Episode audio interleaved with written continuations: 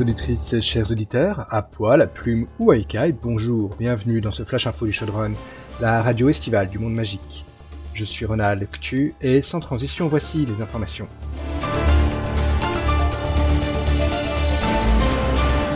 L'actualité du jour, c'est évidemment la visite officielle en France de la ministre de la Magie britannique, Madame Hermione Granger. Il s'agit de la première visite officielle d'un ministre de la Magie britannique sur notre sol depuis dix ans et la première visite d'État pour le ministre Caspar après son élection au solstice d'été dernier. Cette visite historique de la ministre Granger intervient dans un contexte de renforcement des relations entre la Grande-Bretagne et la France, abordant plusieurs enjeux importants. Outre les échanges commerciaux et le développement économique liés à la magie, cette visite se focalise également sur la sécurité du monde magique et la protection des créatures fantastiques. Au cours de son séjour en France, la ministre Granger participera à divers événements officiels et rencontres dédiés à la coopération magique internationale. Premier moment fort de cette visite, la rencontre entre la ministre Hermione Granger et son homologue français, le ministre Caspar, premier centaure à occuper un tel niveau de responsabilité. Ce sera l'occasion de renforcer les liens qui unissent les sorciers et les êtres des deux côtés de la Manche. La ministre se rendra ensuite auprès des aurores français avec lesquels elle échangera à propos des pratiques actuelles de lutte contre les forces du mal, ainsi que de la coopération en matière d'enquête sur les crimes magiques et de la prévention des menaces potentielles. Elle rencontrera également des représentants des principales guildes commerciales françaises pour faciliter les échanges commerciaux magiques et la promotion des produits sorciers britanniques sur le marché français, et ainsi renforcer les liens économiques entre nos deux nations. Elle s'entretiendra évidemment avec différents départements du ministère de la Magie pour aborder les enjeux de coopération commerciale, de standardisation des normes magiques pour les produits importés ou exportés, et de régulation du commerce des objets ensorcelés. En parallèle, elle accordera une attention particulière à la protection des créatures magiques en visitant des réserves naturelles magiques françaises et en s'entretenant avec des spécialistes de la préservation de la biodiversité magique. Après ces engagements officiels, la ministre Hermione Granger se rendra dans le sud de la France pour profiter de vacances familiales bien méritées. Son déplacement dans cette région magique emblématique sera l'occasion de recharger ses batteries avant de reprendre ses fonctions en Grande-Bretagne. Outre cette visite en France, des sources proches du ministère de la Magie britannique indiquent que la ministre Granger prévoit de réaliser d'autres visites d'État en Europe, et ce dès la rentrée. Ces voyages diplomatiques viseront à renforcer la coopération entre les nations magiques européennes et à établir des partenariats durables pour un avenir magique plus harmonieux. Ces voyages diplomatiques viseront à renforcer la coopération entre les nations magiques européennes et à établir des partenariats durables pour un avenir magique plus harmonieux. La venue de la ministre britannique en France suscite d'ores et déjà de vives réactions parmi la communauté magique, de nombreux êtres et mages exprimant leur enthousiasme à l'idée de rencontrer personnellement une figure aussi emblématique. Les rumeurs sur d'éventuelles annonces conjointes entre les deux ministres alimentent également l'excitation du public, notamment concernant d'éventuels contrats commerciaux importants entre les deux pays. Nous suivrons bien sûr de près cette visite majeure alors, n'oubliez pas de rester fidèle au poste. Sport maintenant, nous partons à Plouescat dans le Finistère où notre correspondant Nelron Montfaible assiste au championnat d'été de beach quidditch. Merci Ron, nous sommes en direct des championnats d'été de Beach Quidditch, un événement qui rassemble les meilleures équipes de toute l'Europe. Nous sommes partis pour deux semaines de compétition ici à Plouescast, où le sable chaud s'étend à perte de vue, tandis que la mer scintille sous le rayon de soleil éclatant. C'est dans ce cadre idyllique que vont devoir s'affronter les 32 équipes afin de décrocher le prestigieux trophée de cette compétition unique en son genre. Mais qu'est-ce que le Beach Quidditch? Il s'agit tout simplement d'une déclinaison de notre sport favori, où les balais et battes sont remplacés par des râteaux et des pelles. Un véritable défi pour les joueurs et joueuses habitués à voler sur des balais tout le reste de l'année. Comme vous pouvez l'entendre, beaucoup de spectateurs ont fait le déplacement pour le match d'ouverture qui oppose les favorites les Beach Quidditch Witches de Beach au Armin Gurslarmir, Idvar Birnir, Ireka, euh, Armir Gurslarmir, Ir, euh, les joyeux ours polaires de Reykjavik. Deux équipes qui sont redoutables. Actuellement, les joueurs et joueuses s'échauffent, se préparant mentalement et physiquement pour ce défi qui les attend. La tension est palpable car les enjeux sont élevés pour ce premier match. Je vais essayer de pénétrer sur le terrain.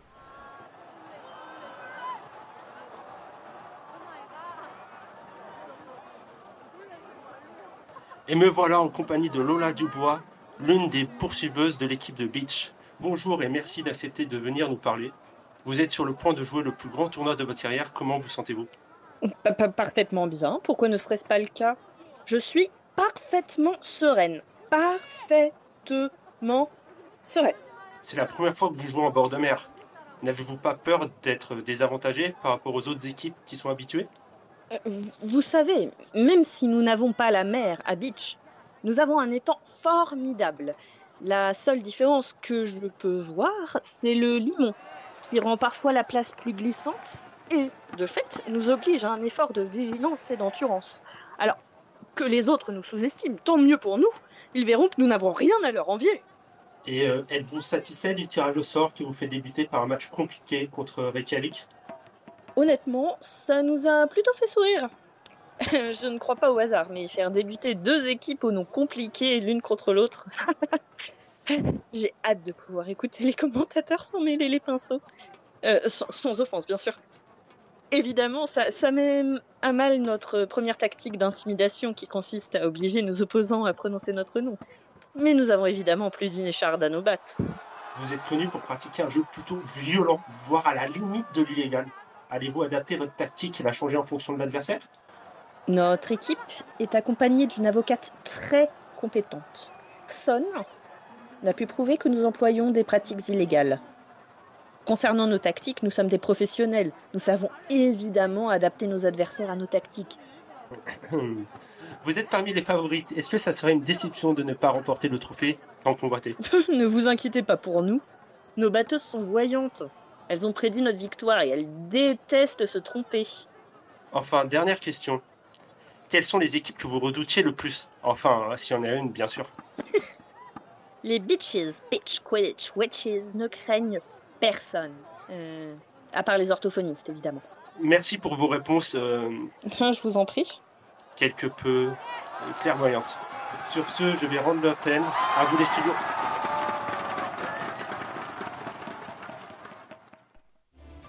Merci beaucoup Nelron pour ce reportage au plus près de l'actualité sportive. Nous restons dans l'Ouest pour un sujet plus politique à présent. En effet, le ministère aurait enfin réussi à trouver un terrain d'entente avec les êtres de l'eau de Loch Maria Morgana. On retrouve notre envoyé spécial sur place.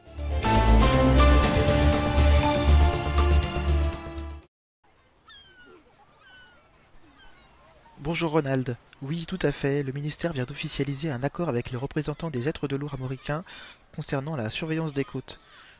Depuis quatre semaines, les manifestations massives des êtres de l'eau bloquaient l'accès à la mer et aux plages et perturbaient les vacances des familles venues profiter du soleil et des châteaux de sable.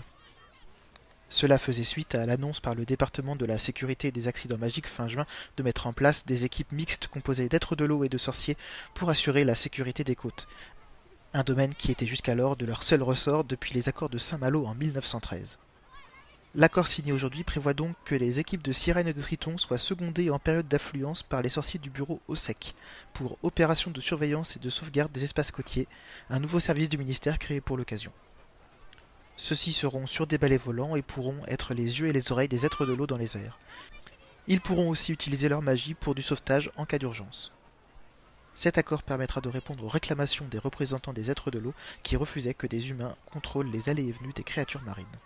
De son côté, le ministère a annoncé être satisfait, il espère réduire ainsi le nombre d'accidents sur les plages du nord et de l'ouest de la France. Il aura désormais la possibilité d'observer les méthodes utilisées par les sirènes et les tritons pour peut-être s'en inspirer pour les côtes de la Méditerranée.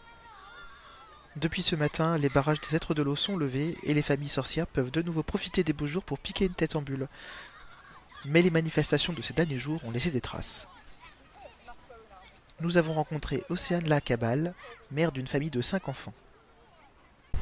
Tous les ans, euh, on vient ici, parce que la plage de Ploug Étoile, c'est la plus belle de la région. Et d'habitude, on crée des chevaux avec l'écume des vagues, franchement, les petits adorent les chevaucher. Euh, mais cette année, depuis qu'ils ont vu les méros en colère, ils veulent plus approcher de l'eau. Euh, je pense qu'on va devoir se contenter de château de sable enchanté cette année. Bon, heureusement, avec tous ces sortilèges de repousse moldu, au moins on n'est pas dérangé. Les commerçants aussi soufflent après cette période de tension. Moi, je vends des sortilèges de détente, vous voyez. Des atmosphères relaxantes avec des brises douces. des ombres rafraîchissantes et des hamacs flottants. Alors forcément, quand un strangulo énervé débarque au milieu de tout ça, la cliente, elle revient se plaindre, vous voyez. Les nouvelles équipes mixtes de surveillance devraient voir le jour dès le printemps prochain. D'ici là, le ministère et les êtres de l'eau travailleront ensemble pour définir les critères de recrutement des agents. Une bonne nouvelle pour tous les vacanciers, évidemment, ainsi que tous les habitants de la région. Éducation à présent. À quelques semaines de la rentrée scolaire, l'Académie Beaubaton se prépare à de grands changements. Tout d'abord, après presque un demi-siècle à la tête de l'établissement, Olympe Maxime, sa directrice emblématique, prend une retraite bien méritée. Durant toutes ces années, elle a dirigé l'école avec brio et dévouement, laissant une empreinte indélébile sur la communauté éducative de Beaubaton et des générations d'élèves. Ces accomplissements resteront à jamais gravés dans l'histoire de cette institution renommée. On pensera notamment à son implication dans la tentative de réintroduction du tournoi des Trois Sorciers en 1994 et à ses faits d'armes au cours de la guerre civile sorcière au Royaume-Uni dans les années qui suivirent. Cependant, le départ de la directrice laisse place à un nouveau chapitre passionnant. Le relais sera désormais pris par son ou sa successeur, qui aura la lourde tâche de maintenir le haut niveau d'excellence de l'école. Le nom du nouveau directeur ou de la nouvelle directrice n'a pas encore été dévoilé, mais sa nomination par le département de l'enseignement magique unifié arrivera dans les prochains jours et sera suivie avec un grand intérêt. En outre, une nouvelle vague de diversité arrive à Beaubaton cette année. Pour la première fois de son histoire, l'école accueillera deux élèves elfes, ceux que l'on appelait auparavant les elfes de maison, ainsi qu'une dizaine d'êtres de l'eau qui rejoindront également les classes de l'école. Cela fait maintenant plus de dix ans, en effet, que le système scolaire de Beaubaton a été ouvert à tous les êtres magiques, et cet événement marque une nouvelle étape de tolérance et d'inclusion. Cette évolution est le reflet marquant de notre société magique dans laquelle l'égalité et la reconnaissance des droits de tous les êtres sont de mieux en mieux prises en compte. Enfin, une grande inauguration est prévue à la fin du mois d'août.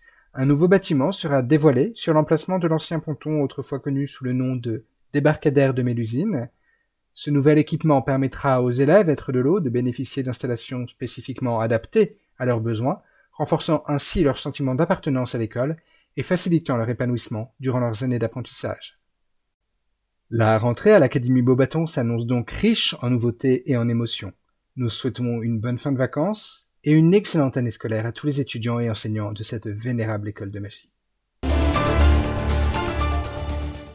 Elle fait rarement l'actualité, mais c'est le cas aujourd'hui. La magie botanique est au programme de ce bulletin.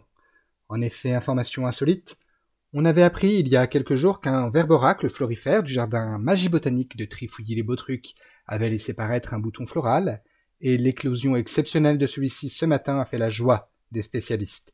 C'est bien sûr un événement qui ne passe pas inaperçu dans le monde des sorciers. Cette plante, de son nom savant Babylaria opulens, ne produit pourtant des fleurs que tous les trois à dix ans, faisant de cet épanouissement un moment d'une rare splendeur.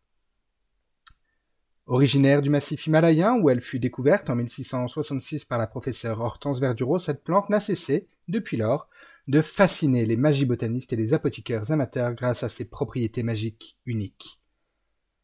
Dès son épanouissement, la fleur du verboracle a révélé l'une de ses caractéristiques les plus étonnantes. Elle parle. Eh oui, vous avez bien entendu, cette plante s'exprime de manière éloquente et n'a d'ailleurs en général de cesse de se plaindre. Son nom commun de paroliflore lui va donc comme un gant. Outre son don de parole, le verbe oracle florifère est utilisé dans de nombreuses potions, c'est pourquoi elle est si précieuse pour les praticiens de l'art occulte. Quelques exemples bien connus. La potion de babillage éloquent, permettant de discourir avec persuasion et éloquence en captivant son auditoire l'infusion de sérénité permettant, étonnamment, d'apaiser l'esprit et de calmer les pensées anxieuses, ou encore l'élixir de confession végétale, cette drôle de concoction qui donne à celui qui la boit le besoin irrépressible de confier ses soucis à une plante et à y trouver réconfort et soulagement. Ses couleurs vives et chatoyantes ajoutent bien sûr à son charme envoûtant, captivant le regard de tous ceux qui la contemplent.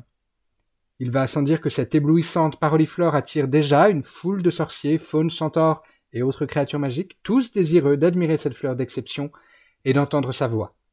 Cependant, sa beauté sera éphémère et elle fanera dans une dizaine de jours tout au plus.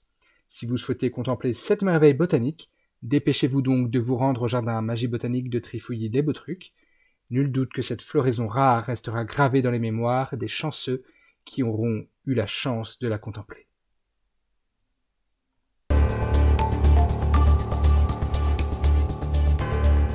Et pour terminer cette édition, je reçois notre invité du jour pour parler culture, Sharon Caillou, directrice du Festival des Arts Lyriques, qui se déroule tout ce mois d'août au Théâtre des Striges. Bonjour Sharon. Bonjour et merci de m'accueillir sur votre antenne. C'est un plaisir de vous avoir avec nous, Sharon. Avant de parler de la programmation du festival en elle-même, pourriez-vous nous dire quelques mots sur ce scandale qui a secoué la scène artistique? Euh, Eh bien, en effet, euh, cette année, nous avons été confrontés à une situation assez singulière. Une des troupes euh, présentes a fait le choix audacieux d'utiliser une potion pour altérer temporairement les cordes vocales des, artistes au cours de, de leur performance. Le spectacle du rock du chaudron. L'objectif était de provoquer et d'explorer de nouvelles frontières artistiques. Cela a évidemment suscité beaucoup de réactions certaines personnes ont pu être déconcertées, voire choquées par cette altération magique des cordes vocales, même si elle est évidemment euh, temporaire. Y a-t-il un parallèle avec la consommation en public d'alcool ou de drogue, pratique que l'on souhaite évidemment euh, éviter de propager?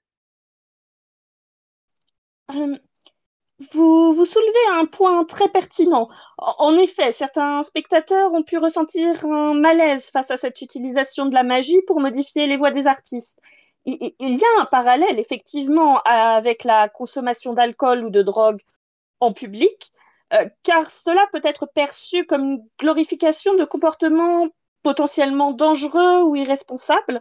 Euh, euh, cependant, il est, important de comprendre que dans le contexte des arts lyriques au théâtre des Striges, la, la provocation et l'exploration des limites font partie intégrante de la discipline nous encourageons les artistes à repousser les frontières de l'expression artistique.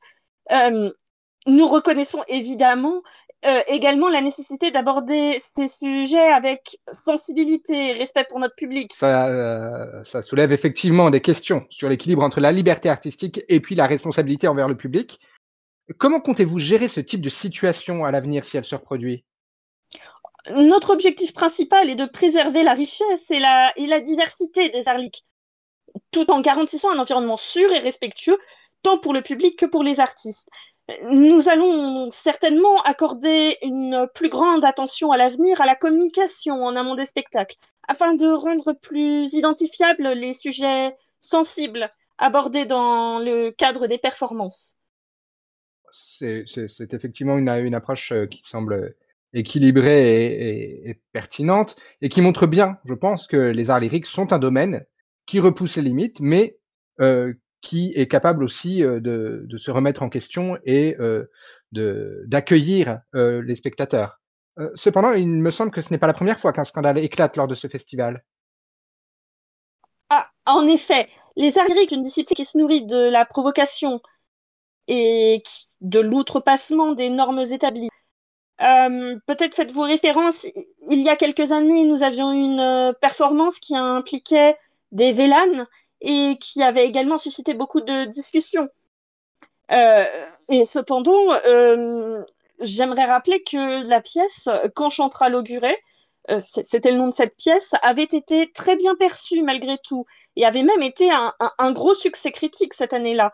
Cela fait partie de notre mission, offrir un, espace où, les artistes peuvent expérimenter et s'exprimer librement, sans crainte des conventions. Très bien. Euh, le, Festival des Arts Lyriques au Théâtre des Striges est, est donc un lieu unique où l'audace artistique est célébrée. Euh, toutefois, il me semble, pour, euh, pour terminer, quand même, que certains protestent également contre l'utilisation d'une potion non végane. Ah, effectivement, quelques voix se sont élevées pour protester contre l'utilisation de la potion qui contient des branchies de l'arbre de nous avons pris cette préoccupation au sérieux c'est dans le cadre d'évolution de, de, la société. Euh, et nous avons ouvert un dialogue avec les parties concernées pour trouver des alternatives éthiques, euh, tout en respectant la créativité artistique pour les, pour les spectacles futurs. Formidable. Et, et quels sont les autres temps forts donc, de cette édition? Ah Cette édition regorge de talents exceptionnels. Nous avons des artistes de renommée internationale qui se produisent ici explorant des thèmes divers et engageants. Euh, outre cette performance provocatrice dont nous venons de parler, qui a, euh, il me semble, été un succès. Alors déjà parce que euh, en termes de nombre d'entrées, mais, mais aussi qui a suscité des débats. C'est l'objectif de, de ce genre de pièce et qui a suscité beaucoup, qui a rencontré beaucoup de support de la part d'une partie du public. Euh, et donc, outre cette euh, performance, nous avons également eu des œuvres plus traditionnelles qui célébraient la, beauté et la puissance de l'art lyrique. Formidable, formidable, effectivement. Euh, j'ai eu l'occasion de, venir assister à, à quelques-uns de ces spectacles et c'était, comme d'habitude, un très bon moment. Merci beaucoup, Sharon, d'avoir été là pour nous apporter ces éclaircissements. Et bah, je vous souhaite, je pense qu'on peut le dire, beaucoup de succès pour cette édition et puis pour toutes les suivantes, puisque c'est bien sûr ça, ça ne sera pas la dernière. Je vous remercie pour votre intérêt et votre soutien. Merci de m'avoir accueilli et j'ai hâte d'accueillir tous les passionnés à mon tour d'art lyrique au Festival du Théâtre d'Estriges. Le festival est encore court encore jusqu'à fin du mois. Eh bien, je pense que le rendez-vous est pris. Merci beaucoup. C'est bientôt la fin de cette émission. Avant de nous quitter, le point sur la météo avec Ron Snow.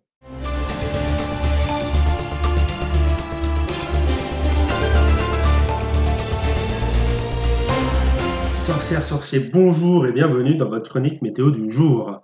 Pour commencer, dans le nord du pays, préparez-vous à une pluie d'étoiles filantes spectaculaire. Les perséides seront de sortie et illumineront le ciel nocturne d'une féerie sans pareil.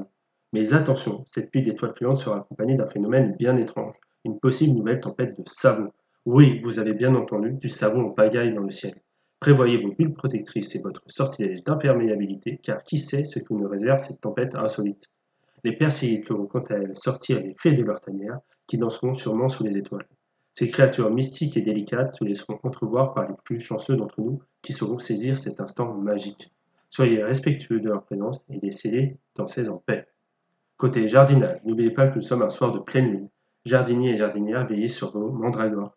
Sous l'influence de la lune, ces plantes ensorcelées deviendront particulièrement agitées. Rangez-les dans un lieu sûr et calme et n'oubliez pas vos protections auditives car leur cri peut être fatal. Mais ce n'est pas tout, car cette soirée dégagée s'annonce parfaite pour les astronomes et les astrologues en herbe. Ouvrez grand vos yeux et vos télescopes pour observer Uranus dans toute sa splendeur. Cette planète mystérieuse dévoilera peut-être quelques secrets qui influenceront vos sorts et potions pour les jours à venir. Attention au risque d'incendie avec les sécheresses actuelles. Ainsi, il est essentiel de prendre soin de bien éteindre correctement vos feux de chaudron après utilisation. N'utilisez pas de sortilège de dispersion de feu à la légère et soyez vigilants pour prévenir tout départ de flammes incontrôlé. Et pour finir, petit point circulation. En raison de l'influence sur les littoraux, le ministère de la Magie a décidé d'interdire la circulation sur vallée entre 10h et 22h. Nous vous conseillons de privilégier d'autres moyens de transport magiques ou non magiques pendant cette période afin d'éviter toute collision. C'est tout pour notre chronique météo magique du jour. A très bientôt pour de prochaines prévisions. Et voilà, merci d'avoir suivi cette ultime édition du Chaudron. On se retrouve donc à la rentrée sur les ondes du Studio Gazette pour une nouvelle saison de nos podcasts habituels. Salut les sorciers, Aspic, et le rappel tout. Belle fin d'été à toutes et à tous. Envie de soleil? Gobel Blissa. Crème solaire spécialement pour les gobelins. Attention, ne convient pas à tout type de peau. En cas de doute, reportez-vous aux prescriptions de votre guérisseur. Laboratoire Beaugrod et Fils, la magie au service des gobelins.